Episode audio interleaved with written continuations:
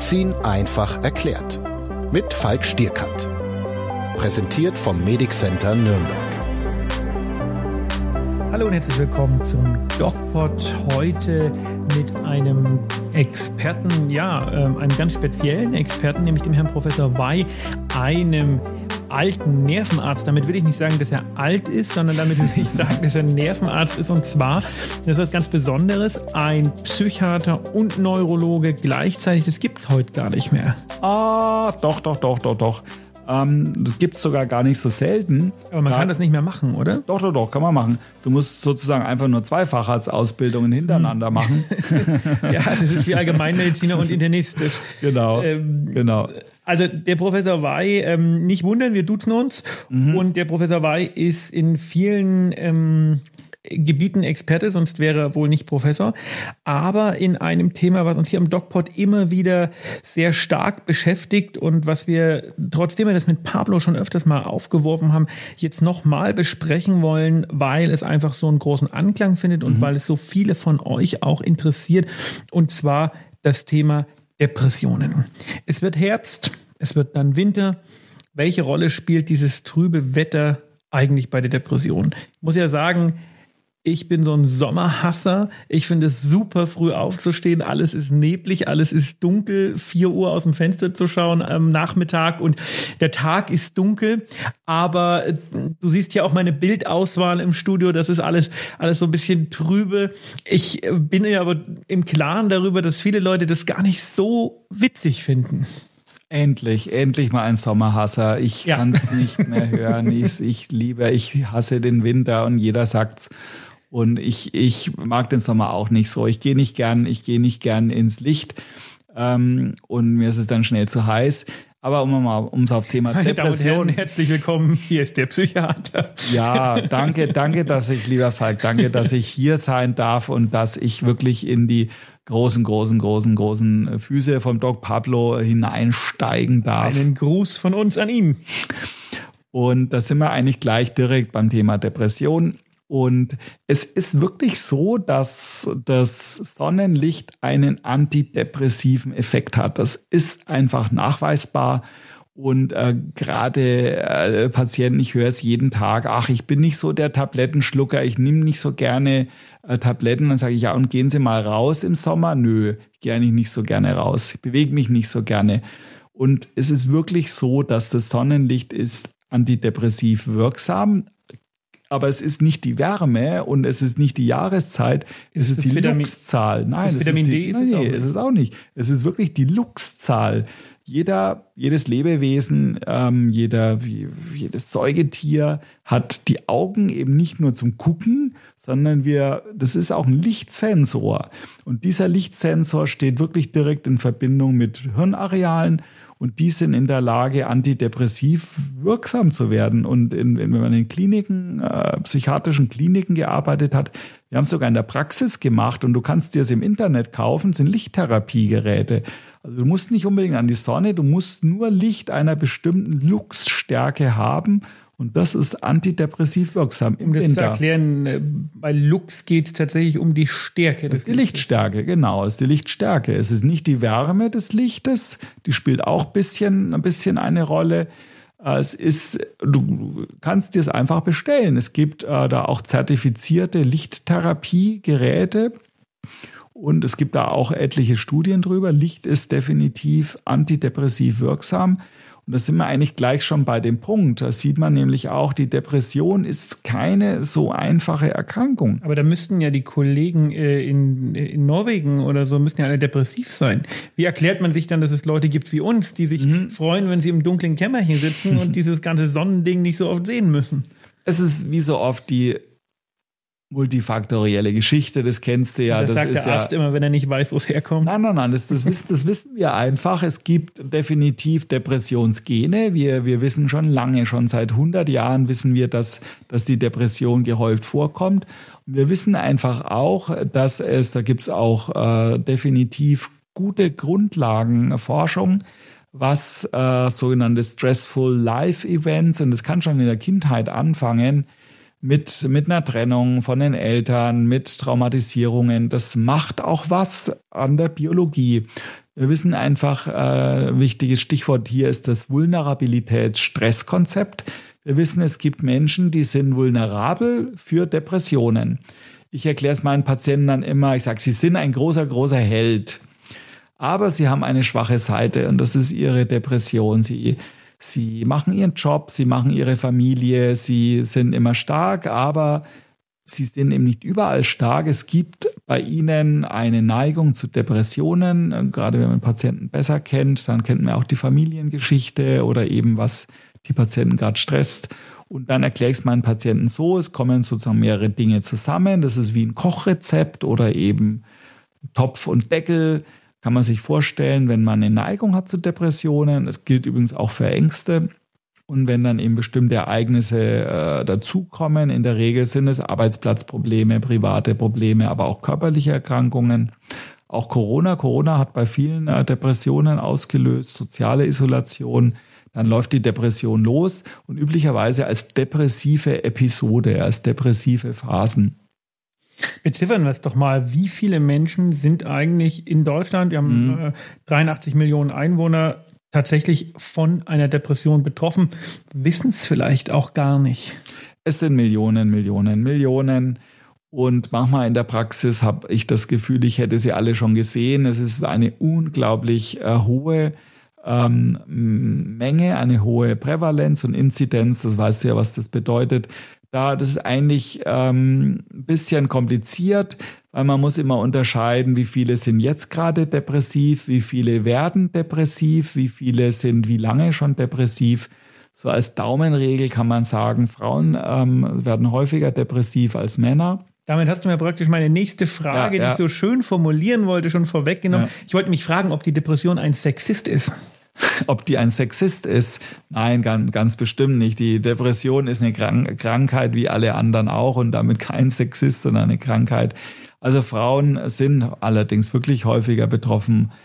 Auch wenn man abzieht, dass die Depression sich bei Männern anders äußert. Die haben vermutlich werden die auch weniger oft zum Arzt gehen und zugeben, dass sie eine haben. Richtig. Nehme ich jetzt mal so Richtig. an als Mann. Ja, also in meiner Praxis kann ich das nicht bestätigen, aber wenn du dir die Leitlinien zu Depressionen durchliest und die Literatur, dann siehst du einfach, es gibt einen deutlichen Frauenüberhang. Und ähm, generell ist die Häufigkeit schon, je nachdem, welche, wie man, welche Zahlen man jetzt hernimmt, ähm, schon kannst du davon ausgehen, dass ja jeder Zehnte bis jeder Siebte im Laufe seines Lebens mal eine depressive Episode oder eine Depression hat. Und das vielleicht auch gar nicht als solche betitelt wahrscheinlich. Ne? Richtig, nicht unbedingt. Viele Patienten mit Depressionen, die gehen ja nicht zum Arzt, nicht zum Hausarzt und sagen, hallo, ich habe eine Depression. Ganz, ganz viele kommen mit Schlafproblemen, die kommen mit, mit Brustbeklemmungen, ähm, die kommen mit Verdauungsproblemen, die kommen mit Schmerzen. Also diese klassischen Ängsten. Somatisierungsstörungen, absolut, wo absolut. Menschen, ähm, gibt es ja ganze Kliniken dafür, Richtig. auch in Erlangen, wo Menschen Richtig. hingehen, die echte Symptome haben, aber aus der Psyche, die aus der Psyche herrühren. Richtig. Ähm, das ist eigentlich ein Klassiker, wobei man sagen muss, äh, das kennen wir eher so von den Angsterkrankungen und äh, die sind, die sind stärker nochmal im körperlichen Bereich. Es gibt sehr viele Menschen mit einer Depression, die körperliche Beschwerden haben, aber so die klassische Depression sind eben emotionale äh, Symptome, die gedrückte Stimmung, die Lustlosigkeit, die Antriebslosigkeit, die Interesselosigkeit. Wir gehen da eigentlich her, sobald einfach eine bestimmte Schwelle erreicht ist an Symptomen, so ein bisschen so eine äh, Kochbuchmedizin, so eine Checklistenmedizin. Ähm, dann, dann sprechen wir von einer Depression. Zum Thema, äh, als kleiner Spoiler, zum Thema Angststörungen werden wir übrigens auch nochmal einen mhm. Podcast bringen. Da werden wir uns auch nochmal drüber unterhalten. Jetzt kommen wir nochmal zurück zur Depression. Ja. Gibt es denn, wir haben so, so ein bisschen das schon angesprochen, spezielle Lebenssituationen oder auch spezielle Menschen, Menschentypen, die gefährdeter sind oder in denen der Mensch gefährdeter ist, eine Depression zu erleiden? Mhm. Okay. Ähm, wie so immer, ähm, teils, teils, ja, aber Generell muss man erstmal sagen, eine Depression tritt üblicherweise im zweiten bis dritten Lebensjahrzehnt auf. Und damit wären wir schon bei einem Menschentypus. Das sind in der Regel Menschen, die gerade in der Ausbildung sind oder vielleicht eine Familie gegründet haben. Da würde man jetzt so spontan, würde einem jetzt einfallen, naja, ähm, wenn man sich so ein paar Gründe angesammelt hat. Ja. Das ist so, ja. so, so, eine Idee, wo man jetzt sagt, okay, warum eigentlich nicht im ersten oder zweiten? Klar, man muss erstmal ja. ein bisschen Gründe finden, um ja, eine Depression zu haben. Ist das richtig oder ist das eher so ein banaler Gedanke? Wie gesagt, wir wissen es nicht genau. Es ist, es ist multifaktoriell, es sind einfach Beobachtungen. Und natürlich, es gibt viele, viele Kinder, die auch Depressionen haben. Es gibt, ist das so? Ja, ja, definitiv. Es gibt es nicht, nicht so selten. Und es gibt auch alte Menschen, die erst mit 60, 70, 80 das erste Mal Depressionen bekommen.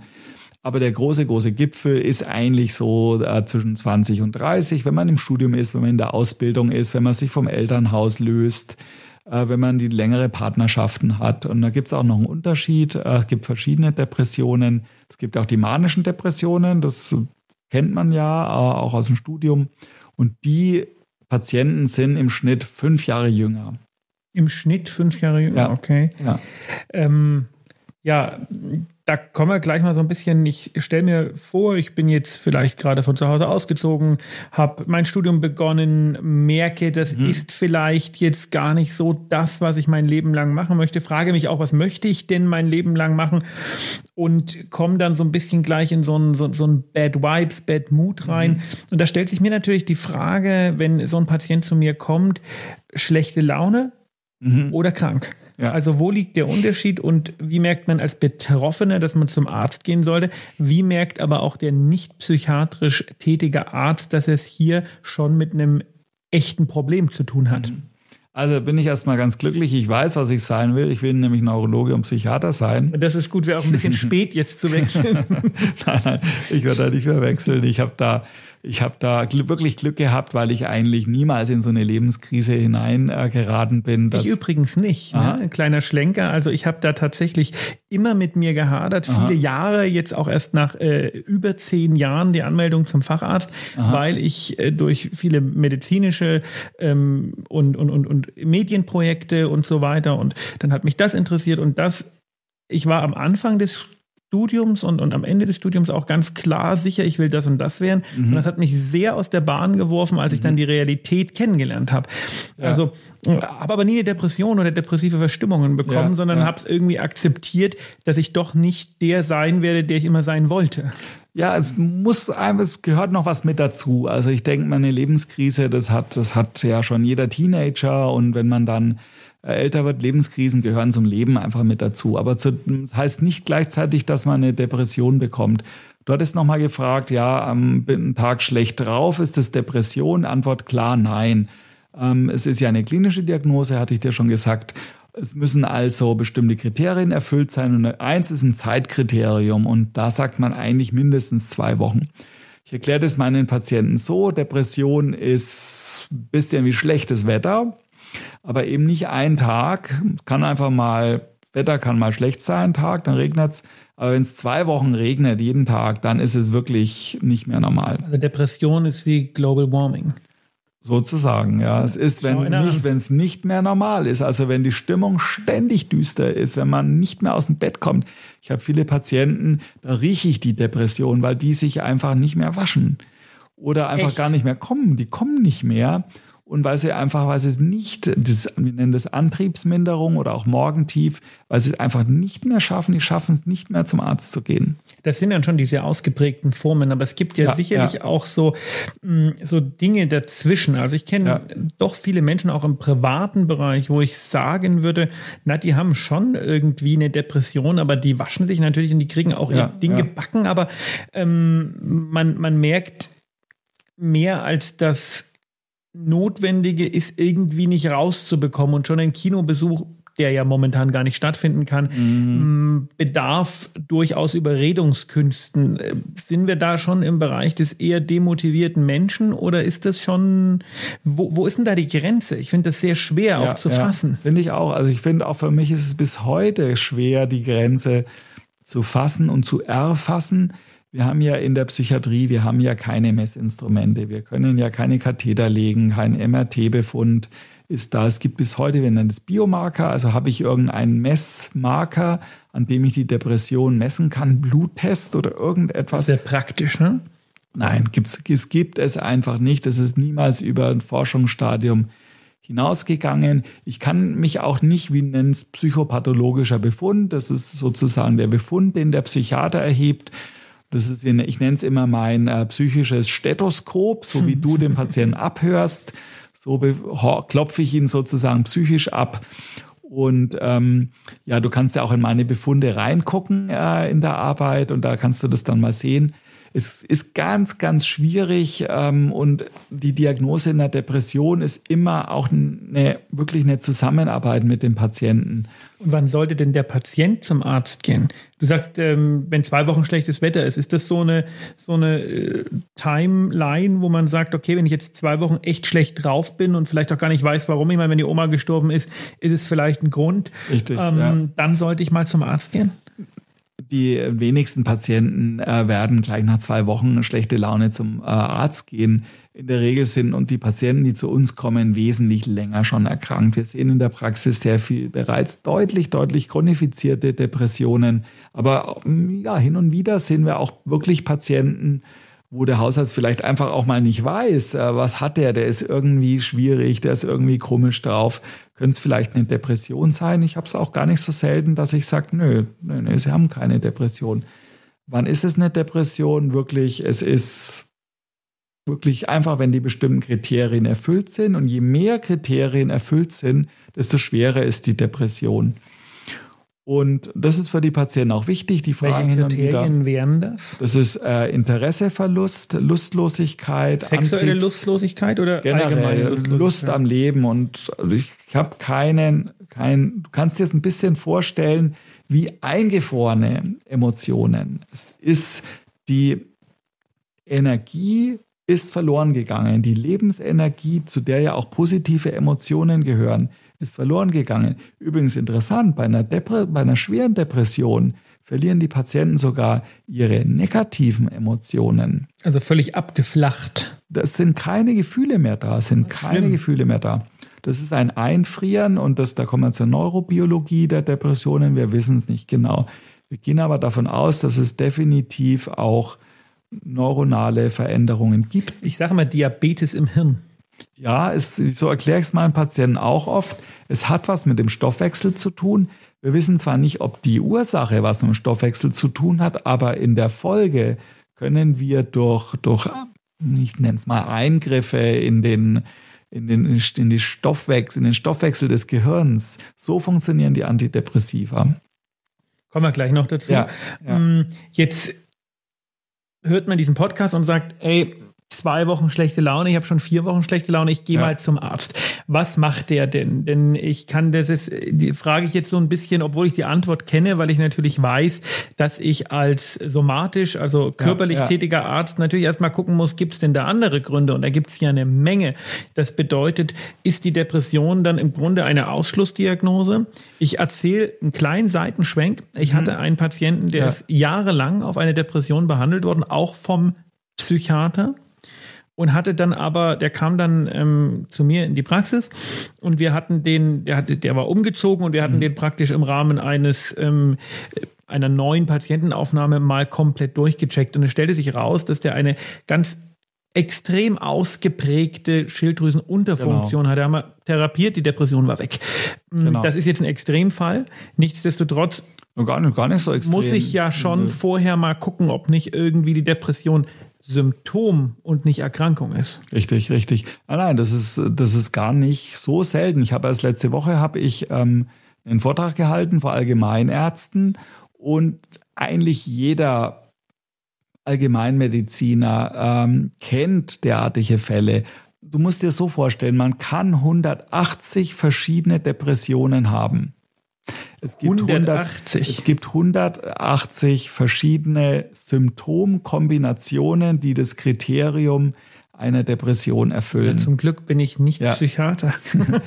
Und ähm, natürlich als Müdigkeit, Schlappigkeit, äh, Erschöpfung, Zustände, das kennst du selber in, aus der inneren Medizin es kann wirklich sehr viel sein. Das kann wirklich von einer Bradykardie, einer Hypotension, einer Anämie, es geht hinüber wirklich zu den Schilddrüsenerkrankungen. Ganz interessant ist es, sind Hashimoto-Erkrankungen, die führen sehr häufig zu Depressionen. Und äh, da muss man einfach aufpassen. Und ähm, ich erlebe es immer wieder, dass, äh, dass Patienten sagen, wie äh, bei mir ist jahrelang keine Blutuntersuchung mehr gemacht worden. Also wenn du da mal in die Leitlinien reinguckst zur Depression, es muss zur Therapie beginnen muss eine im weitesten Sinn somatische Diagnostik äh, erfolgen und das Minimum wäre eine Blutentnahme inklusive Blutbild, äh, Schilddrüse, Leber, Nierenwerte. Und ähm, unter Therapie, vor allem wenn es die medikamentöse Therapie ist, dann eigentlich sagt man schon auch äh, regelmäßig, äh, wenigstens einmal im halben Jahr. Das machen ja die meisten Patienten sowieso, die gehen dann auch zum Hausarzt. Also ich denke, das ist auch so ein bisschen so eine äh, Take-Home-Message für unsere Hörer. Wenn ihr denn zu den vielen Millionen Menschen gehört, die wegen einer Depression behandelt werden, dann macht euch mal Gedanken, wann wart ihr eigentlich das letzte Mal zur Blutentnahme? Wann ist das letzte Mal der Schilddrüsenwert bestimmt worden? Zumindest der eine. Wann sind all diese Dinge abgeklärt worden? Und wenn ihr auf den Nenner kommt, hm, das ist schon ganz schön lange her, dann ähm, auf zum Hausarzt oder zum Internisten. Mhm. Jetzt hört man als Betroffener ganz oft diesen ganz berühmten Satz, hey, jetzt reiß dich doch einfach mal zusammen. Hm, ich kann es als Nicht-Betroffener, als nicht-depressiver Mensch ähm, wenn ich mal aus meiner Haut als Arzt rausgehe und in meine Haut als äh, nur so mittelempathischer Mensch reinschlüpfe, mhm. mhm. kann ich das nachvollziehen, weil ja, ja. diese Menschen ja auch für die, ähm, für, für die Mitmenschen nicht so ganz leicht zu, ich will nicht sagen ertragen, weil das ist so ein bisschen ähm, abwertend, aber ähm, zu handeln sind. Ja. Welche Rolle spielt denn wirklich diese Selbstdisziplin, dieses mhm. jetzt reiß dich mal zusammen? Kann man damit wirklich was reißen oder ist das einfach Blödsinn? Nein, nein, es ist, es ist wirklich Blödsinn. Es ist die klassische Killerphrase, äh, wo du den Depressiven eigentlich noch weiter in seine Depression äh, reintreibst. Äh, es ist, also ich habe keine Depression und ähm, Leute, die ähm, eine Depression hatten oder auch, es gibt ja auch Ärzte, die das hatten, die sagen, du kannst dich da nicht in so jemanden hineinversetzen. Deine ganze Empathie hilft dir einfach nicht. Du kannst dich nicht in einen Depressiven hineinversetzen. Und ich kann es bis heute nicht, aber ich habe einfach sehr viel Erfahrung mit, mit depressiven Patienten. Und man lernt auch in der Ausbildung, lernt man letztendlich, ähm, dass man da anders damit umgehen muss. Die ähm, viel wichtiger als, als jetzt so ähm, so gut gemeinte Ermunterung, reiß dich zusammen, ist eigentlich zeigen, ich bin für dich da, ähm, ich bin deine Unterstützung. Wenn es dir, wenn's dir schlecht geht, ähm, setze ich dir nicht die Pistole auf die Brust. Wenn es dir gut geht, unterstütze ich dich.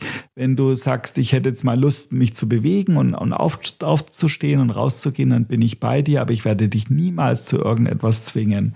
Depressive sind nicht selten auch schwierige Menschen. Es gibt auch Studien, dass Depressive extrem unentschieden sind. Die können sich auch, die können sich ganz schlecht zwischen zwei Optionen unterscheiden. Die brauchen da messbar länger. Und man muss denen einfach Zeit geben.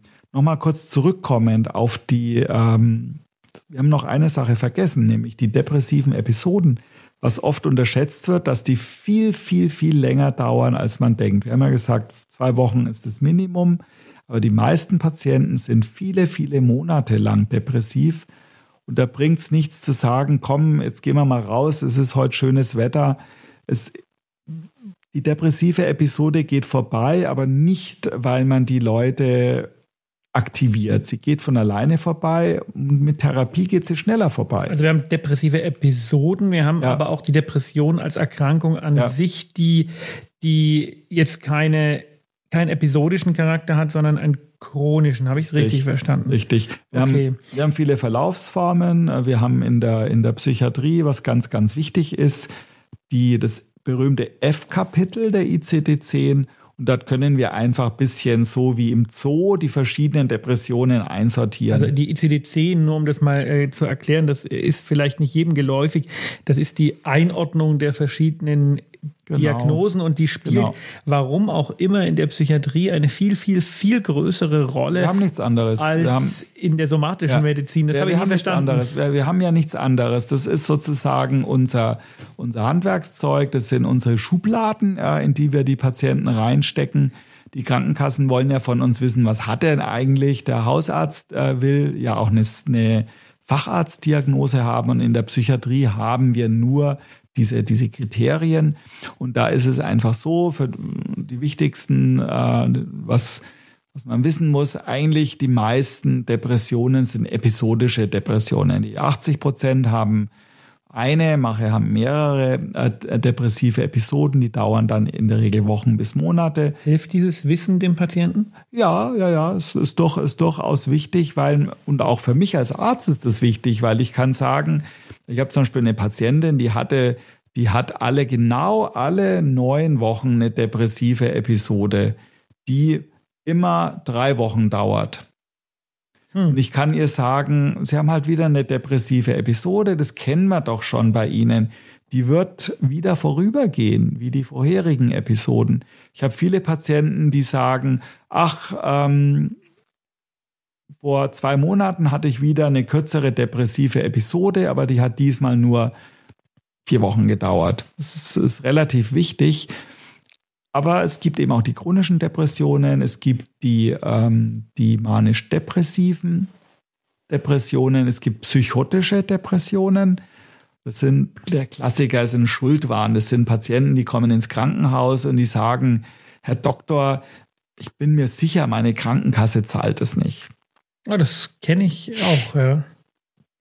Ähm, ist es denn eigentlich wichtig auch für die Patienten, aber natürlich auch in der Behandlung, ob man jetzt an einer sogenannten reaktiven oder endogenen Depression leidet, also ob die Depression einen nachvollziehbaren Grund hat. Ich habe das vorhin so flapsig mit äh, die Oma ist gestorben ähm, gesagt, aber das kann ja auch durchaus einen deutlich schlimmeren Grund haben. Also ja, ich, ja. ich, denke hier an äh, die schlimmste aller möglichen ähm, Begebenheiten, der Tod des eigenen Kindes oder ja, ähm, ja, ja. das ähm, also ist es da wichtig zu unterscheiden, die Depression ist einfach da. Also endogen und reaktive Depressionen, das sind Sachen, die haben wir noch im Studium gelernt, die sind irgendwo auch verständlich, das sind ja auch äh, es gibt ja Patienten, die sagen, mir geht's eigentlich gut. Ich habe einen guten Job, ich habe eine nette Familie, ich habe eine nette Frau oder Mann und nette Freunde und Hobbys und trotzdem geht's mir schlecht. Und dann ist ploppt sofort das Gefühl undankbar auf. Ich kann es nicht ändern. Ich weiß, ich darf das als ja, Arzt eigentlich ich bin nicht undankbar, sagen, aber genau. das ist das, was sofort aufploppt. Richtig, richtig. Das ist das, was man einfach, da, da drängt sich ja einem sozusagen der Verdacht auf, es muss ja irgendwie eine Stoffwechselstörung sein, es muss ja irgendwie von innen kommen. Aber wir haben eigentlich schon in den 70er, 80er Jahren haben wir diese sogenannten Hypothesen äh, geleiteten ähm, äh, Diagnosekriterien verlassen mit der ICD-9 und 10 und auch mit den, mit den DSM.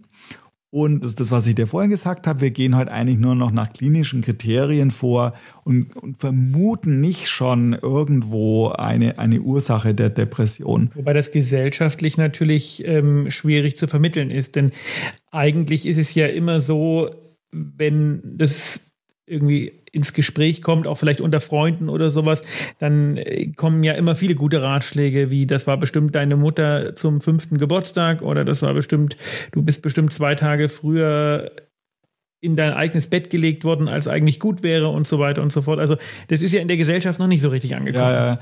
es ist auch wirklich schwierig. Also ich, ich persönlich ähm, habe, wenn ich jetzt sehe, jemand hat wie auch immer. Ähm, mit, mit den Patienten spreche ich immer gerne über Baustellen eigentlich. Jemand hat fünf Baustellen gleichzeitig. Er hat Probleme im Job. Er muss sich um seine kranke Mutter kümmern. Er hat vielleicht noch äh, kleine Kinder zu Hause, dann noch diese ganze Corona-Sache. Landet aber irgendwie trotzdem bei mir. Ich bin dann immer eher zurückhaltend, was Medikamente betrifft. Ich sage dann immer, gibt es irgendwelche Möglichkeiten, dass aus vier Baustellen bei Ihnen irgendwie mal wieder drei werden? Können Sie das irgendwie anders bewältigen? Versuchen wir es ohne Medikamente. Das ist so meine persönliche Erfahrung. generell, das wird auch ein wenig durch die Leitlinien gedeckt. Denn wenn du mal versuchst, dich in so einen Menschen hineinzuversetzen, auch wenn jemand, wenn die Oma gestorben ist, natürlich sind diese Menschen traurig, aber es ist irgendwie eine andere Traurigkeit als bei einer Depression. Wenn die Oma gestorben ist, natürlich weint man und man ist affektlabil und man schläft vielleicht auch schlecht. Aber wenn man sich mit den Leuten unterhält, kommt doch in der Regel irgendwie wieder ein Gefühl von einer Lebendigkeit. Wir nennen das ähm, Vitalzeichen oder Vital Vitalität, das ist ein psychopathologischer Befund. Und das ist bei der Trauerreaktion, wenn Oma ist gestorben, üblicherweise erhalten. Und man kann es, das ist meine persönliche Meinung, diese reaktiven Depressionen eigentlich schon relativ schnell von echten Depressionen auch unterscheiden. Alleine vom Befund her. Das ist interessant, denn in vielen Bereichen der Medizin, ob das jetzt die Diabetologie oder mhm. auch die Hypertensiologie, also hoher Blutdruck ist, versucht man ja erstmal ohne Medikamente ja, zu therapieren. Ja. Sprich, ähm, die Wurzel des Übels liegt ja schon irgendwie auch immer so ein bisschen im Lebensstil. Jetzt ist es so, dass es ja auch diese früher sogenannten endogenen Depressionen gibt. Und da wäre meine Frage, es ist ja hm, schon, es gibt ja schon diffuse Ängste gegenüber mhm. diesen Antidepressiva. Um ja. da jetzt nochmal die Brücke zum hohen Blutdruck zu schlagen, da haben die Leute nicht so ein Problem. Die sagen, mein Blutdruck ist zu hoch. Ja, Doktor, dann gib mir doch ein Blutdruckmedikament, auch wenn die manchmal ebenso oder ähnliche Nebenwirkungen haben. Antidepressiva haben generell einen schlechten Ruf. Warum Richtig. ist es so und ist es vielleicht auch berechtigt? Also zunächst nochmal einen Schritt zurück. Äh, Antidepressiva behandeln wir erst so ab dem mittleren bis zur schweren Depression. Also man kann es auch positiv formulieren. Bei der leichten und in der mittelgradigen Depression reicht auch manchmal, das sagen auch die Leitlinien, du kannst einfach auch mal zuwarten. Du musst, du musst auch einfach mal nichts machen. Du kannst sagen, sie haben eine depressive Episode, Sie können Psychotherapie machen, Sie können auch äh, Johanniskraut in niedriger Dosis nehmen. Da sage ich als Internist natürlich äh, Finger weg. Ja, ja, ja richtig. äh, du weißt ja, es gibt Kinder, die, die Johannes heißen. Du weißt auch warum. Nee. Ja, weil die Frauen unter Johanniskraut schwanger geworden sind. Oh, mein bester Freund in der Schule hieß Johannes. Hoffentlich hört er jetzt diese Folge. ja, ja, da hast, da hast du schon recht. Es setzt sich auch nur ein äh, bei, bei Menschen, die sonst keine Medikamente nehmen und die jünger sind. Aber generell sagt man äh, Psychopharmaka oder Antidepressiva. Da redet man ab dem mittleren Schweregrad der Depression, sollte man dem Patienten zuraten und ab der schweren Depression lasse ich mich eigentlich mit den Patienten nicht mehr auf Diskussionen ein. Und in der Regel sind diese Patienten, die haben auch so einen hohen Leidensdruck, die sind da auch offen dafür. Die Vorbehalte ähm, kommen aus noch aus früheren Jahrzehnten, als die, die Antidepressiva, die gibt es ja noch gar nicht so lang, die gibt es ja erst so seit 50, 60 Jahren. Und die erste Generation, die haben wirklich einfach, äh, die führten zu Müdigkeit, Gewichtszunahme, teilweise auch zu kognitiven Einschränkungen. Und man muss eigentlich sagen, der Durchbruch waren die sogenannten Serotonin-Wiederaufnahmehämmer. Die gibt es so seit den 80er, 90er Jahren und die haben eigentlich, sind wesentlich, wesentlich besser verträglich. Die haben auch ihre Probleme, aber sind besser verträglich und haben eigentlich wirklich den Durchbruch in der Antidepressiva-Therapie bekommen, äh, mit sich gebracht und sind eigentlich heutzutage weltweit die Mittel der Wahl und die sind wirklich sehr gut verträglich und eigentlich auch gut wirksam. Und ähm, was ist denn an dieser, an diesem, ja, an dieser Legende dran? Wenn man einmal Antidepressiva genommen hat, dann muss man die für immer nehmen. Nein, also die Leitlinien sagen klipp und klar, ähm, bei einer depressiven Episode, Therapie, Patient ist einverstanden, okay, machen wir. Ich habe ja heutzutage 10 bis 20 verschiedene Antidepressiva zur Auswahl. Man sagt eigentlich erstmal, naja, sagen wir mal sechs bis neun Monate. Und in der Zeit hat der Patient beste Chancen, dass die depressive Episode auch abklingt. Und äh, dann redet man, setzt man sich wieder zusammen. In der Zeit hat vielleicht dann auch eine Psychotherapie stattgefunden. Vielleicht hat der Patient auch sonst äh, es geschafft, so äh, seinen Lebensstil zu verändern. Die Baustellen sind vielleicht abgeschlossen. Dann setzt man sich wieder zusammen und sagt, ja, wollen, wir, wollen Sie das Medikament weiternehmen? Sie haben es ja bisher gut vertragen oder soll man es absetzen? Und da gibt's alles. Es gibt Patienten, die sagen, ich will nie mehr eine Depression kriegen. Lieber nehme ich jahrelang weiter das Medikament an. Ich habe es doch gut vertragen und das ist eine tolle Sache. Da ging es mir schnell besser. Und es gibt Patienten, die sagen, jetzt nehme ich schon so lang und ähm, können wir nicht mal versuchen, das zu reduzieren. Und da ist es wirklich so, wenn man dann äh, reduziert, da gibt es durchaus nicht, also man ist nicht süchtig auf die Antidepressiva, wir nennen das Absetzphänomene wo die Patienten wirklich erhebliche Symptome kriegen, wenn sie die absetzen. Was für Symptome? Also, ich habe da eine lange Liste, die kann ich dir mal geben oder mailen. Es gibt 40 verschiedene. Das ist okay. 40 verschiedene Absätze. Das ist vielleicht gar nicht so gut, wenn wir die alle nennen, weil doch, die doch, Patienten, doch. die die Antidepressiva absetzen, wahrscheinlich, ja. äh, wenn sie es wissen, irgendeins werden sie bekommen. Richtig, aber ich habe diese Liste, äh, ich mag die sehr, sehr gerne. Also, Nochmal kurz zurückzukommen. Das häufigste Symptom sind, ist Schwindel. Das ist der Klassiker.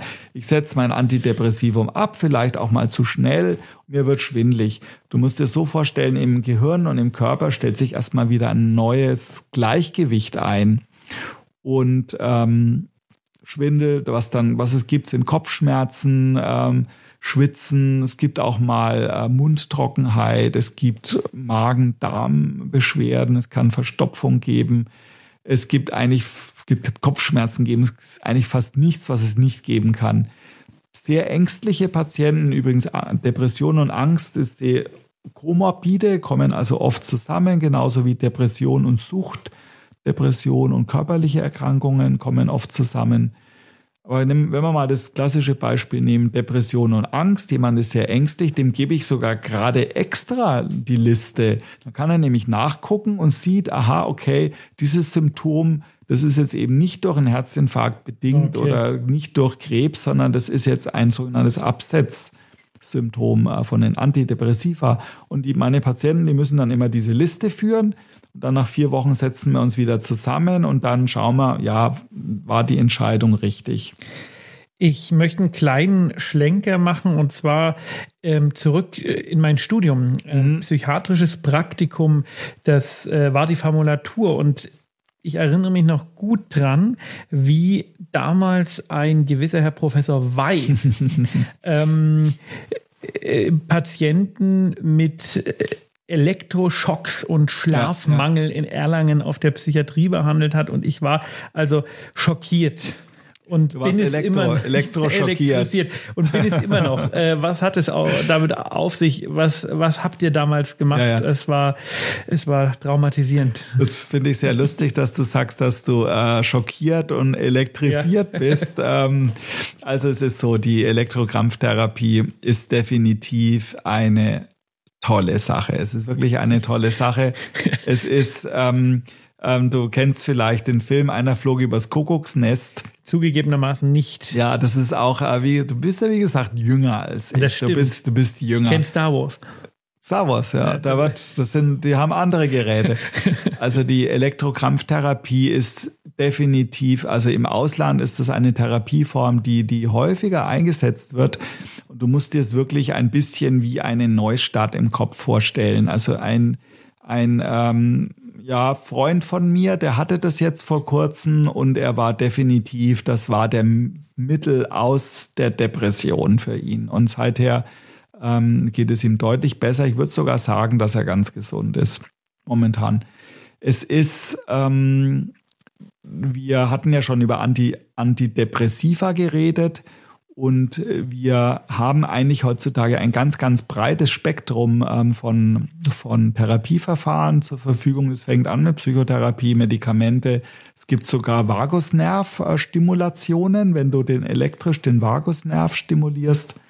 Wir haben heutzutage Internetpsychotherapie. Äh, wir haben, ähm, kommen wir gleich nochmal drauf, es gibt sogar Anästhetika, die antidepressiv wirksam sind. Also Schmerzmittel. Ja, ja, ja, ja, Narkosemittel. Und die Elektrokrampftherapie, du musst dir so vorstellen, als würde ich diese ganzen dysfunktionalen Netzwerke, die emotionalen und kognitiven, einmal komplett runterfahren. Es gibt auch Forscher, die sagen, durch den das Wirksame ist ja nicht der Elektroschock, sondern der epileptische Anfall. Mit dem Elektroschock löst du nur den epileptischen Anfall aus. Das Der muss man Epi- sich wirklich so vorstellen. Die liegen vor einem, die haben Elektroden am Hirn, dann drückt auf den Knopf und die fangen an zu krampfen. Richtig, dann kriegen den epileptischen Anfall. Und ähm, dieser scheint auch eine Vielzahl von Wachstumsfaktoren äh, freizusetzen, die antidepressiv wirken. Im Kern wissen wir es nicht genau, wir wissen aber, es ist eine unglaublich starke äh, Therapieform bei der therapieresistenten Depression.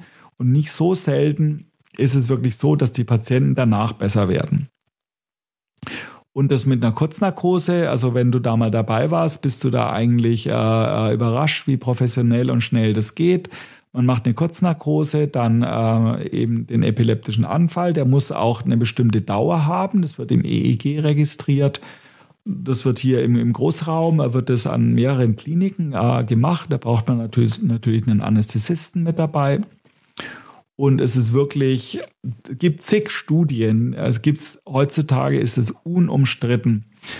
Ähm, es ist in der Bevölkerung erstens wenig bekannt und vor allem eher noch bei den Älteren auch ein bisschen unbeliebt. Aber das liegt einfach daran, dass die Psychiatrie auch zum Teil eine nicht so ganz glorreiche Vorgeschichte hat.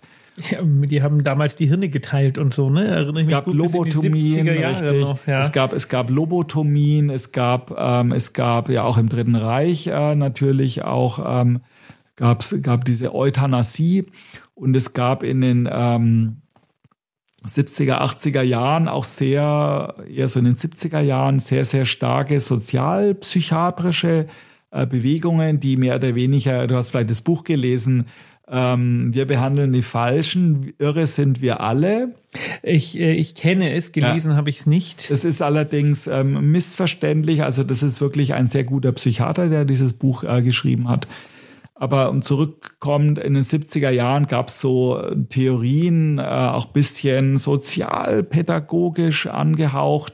Krank ist eigentlich die Gesellschaft und die psychisch Kranken sind eigentlich nichts anderes als das schwächste Glied, aber eigentlich von Haus aus sind das die vernünftigsten. Okay.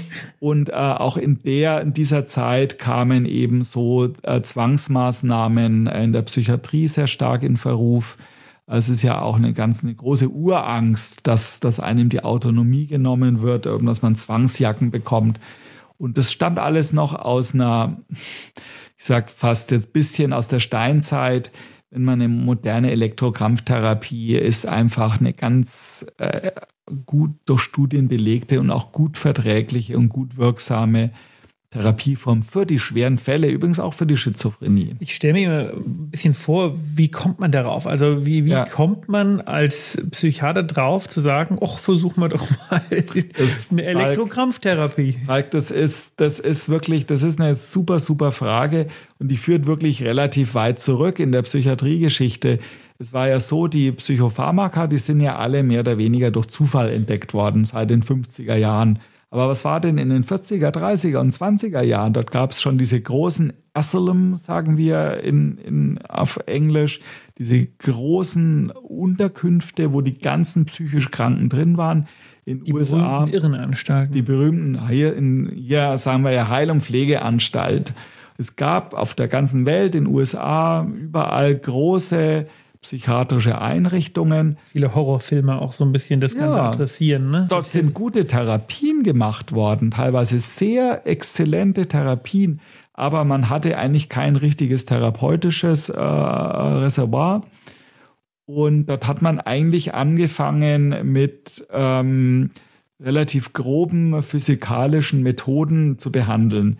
Es gab sogar den Medizinnobelpreis, gab es für Insulinkuren bei psychisch Kranken. Es hat sich man die in die Hypoglykämie gestürzt. ja, man hat in die Hypoglykämie äh, gebracht und man hat sozusagen mit, mit, mit ja, physikalischen Methoden versucht, die, die, die psychisch Kranken zu behandeln. Und relativ bald, ähm, ich meine, diese Elektroschock, äh, es gab auch Zufallsbefunde, dass Epileptiker die Depression besser wurde und diese elektrische Stimulation des Gehirns, das konnte man bereits in den 30er Jahren, hat man damit angefangen, 30er, 40er Jahre.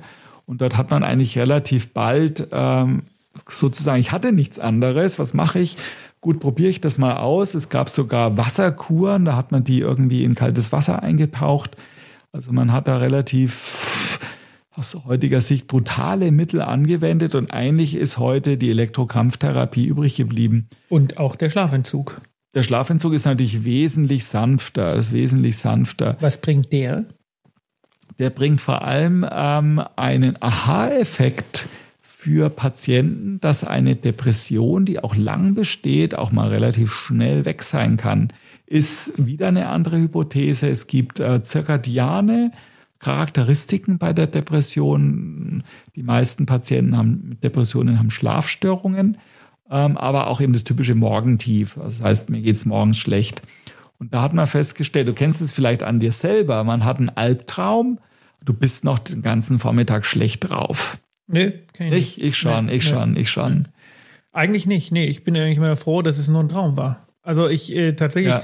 Bin ich dann gut drauf. Echt? Weil ich mich freue, hey, war nur geträumt, Mensch, ah, Glück es gibt, gehabt. Es gibt aber wirklich viele Studien, die zeigen, dass die schlechten Träume, dass die, Alb, die Albträume, die depressionsfördernden Träume, die treten in der in der zweiten Nachthälfte auf. Ich bin ein dankbarer Mensch. Ich freue mich. Genau, bist eher. dankbar. Du kannst dich immer, du denkst immer ans Positive. Das ja, total. Gut.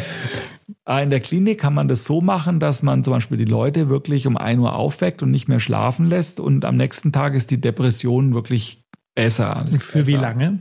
Leider eben nur kurzzeitig. Ja, Leider nur kurzzeitig. Man kann ja auch nicht jede Nacht ähm, wach bleiben. Das geht nicht. Und ähm, da siehst du, Depression ist ein schwieriges Thema, ist vielgestaltig. Die, die Behandlung ist wirklich äh, ganz, ganz unterschiedlich. Was wirklich interessant ist und schon fing schon vor zehn Jahren an. Es gibt ein berühmtes ähm, Anästhetikum, was auf den NMDA, das ist ein Neurotransmitter, wirkt. Das ist das Ketamin. Du kennst es vielleicht. Ja, super Zeug. Ja, ja. Also ja, hat, ja auch, hat ja auch eine gewisse Suchtwirkung. Definitiv. Es ist ein, äh, es geht also eben, es wirkt ganz anders als die anderen Antidepressiva. Sonst reden wir ja immer über Serotonin und Noradrenalin und Dopamin. Und äh, das wirkt auf das NMDA-System und es ist definitiv ein Anästhetikum. Du kannst Narkosen damit machen. Nicht zum selbermachen geeignet? Nein, nein, nein, nein, nein. Es äh, leider hat Missbrauchspotenzial. Nimmt man das dann parallel zu dieser Elektrokrampftherapie nee, nee, für nee. diese Kortisonarkose? Nein. Nein. Das, also das ist jetzt ähm, sozusagen der neueste Schrei in der Anti, äh, äh, bei den Antidepressiva ist übrigens noch nicht auf dem Markt. Es ist im Zulassungsprozess. Also eben Ketamin ist schon auf dem Markt. richtig. Aber nicht mit dieser Indikation. Nein, nein, nein. Es ist nur auf dem Markt. Nur ähm, du kannst das jetzt auch ähm, in, in manchen Kliniken wird schon eingesetzt. Du kriegst im Prinzip eine Ketamin-Narkose als Antidepressivum. Aha. Eigentlich Studien, die gemacht wurden, die sind mit Nasensprays gemacht worden mit Ketamin-Nasensprays und dann wird ein narkoseähnlicher Zustand erzeugt, ein dissoziierender Zustand. Was man ja häufig macht, dieses, dieses Medikament ist ja äh, in verschiedenen Dosierungen entweder für, wie du sagst, dissoziierende Zustände bei Schmerzpatienten ja, oder aber ja. Narkose zugelassen. Also ich Richtig. gehe mal davon aus, man nimmt diesen, diese niedrigere Dosierung dann, wo man Absolut, ja. nicht die Narkose macht. Nein, es ist, die Leute sind nicht in Narkose, die, die, die werden schläfrig oder sind in einem oberflächlichen Schlaf und ähm, also antidepressiv wirksam, definitiv. Ja, Wahnsinn. Ja. Ja, also sehr interessant und wer weiß, was man noch alles äh, ja. rausbekommt. Ich wage mich mal aus dem Fenster zu lehnen. Ich ähm, habe ja mit dem Pablo da so ein paar Sachen gemacht und äh, auch für unser neues Buch mit dem Professor Breuer ähm, immer mal wieder das Thema Cannabinoide adressiert. Mhm. Ähm, ich wage mich mal aus dem Fenster zu lehnen und sage, dass auch das eine gewisse Rolle spielt in der Behandlung der Depression. Ähm, muss man vielleicht ja, gar nicht so, so, so viel näher drauf eingehen. Ähm, zum Schluss die Frage, was würdest du jetzt Patienten, die glauben, an einer Depression zu leiden, sich aber nicht so ganz sicher sind, was würdest du, die das hier das hören und sagen, oh, naja, hm, vielleicht, was würdest du denen mit auf den Weg geben?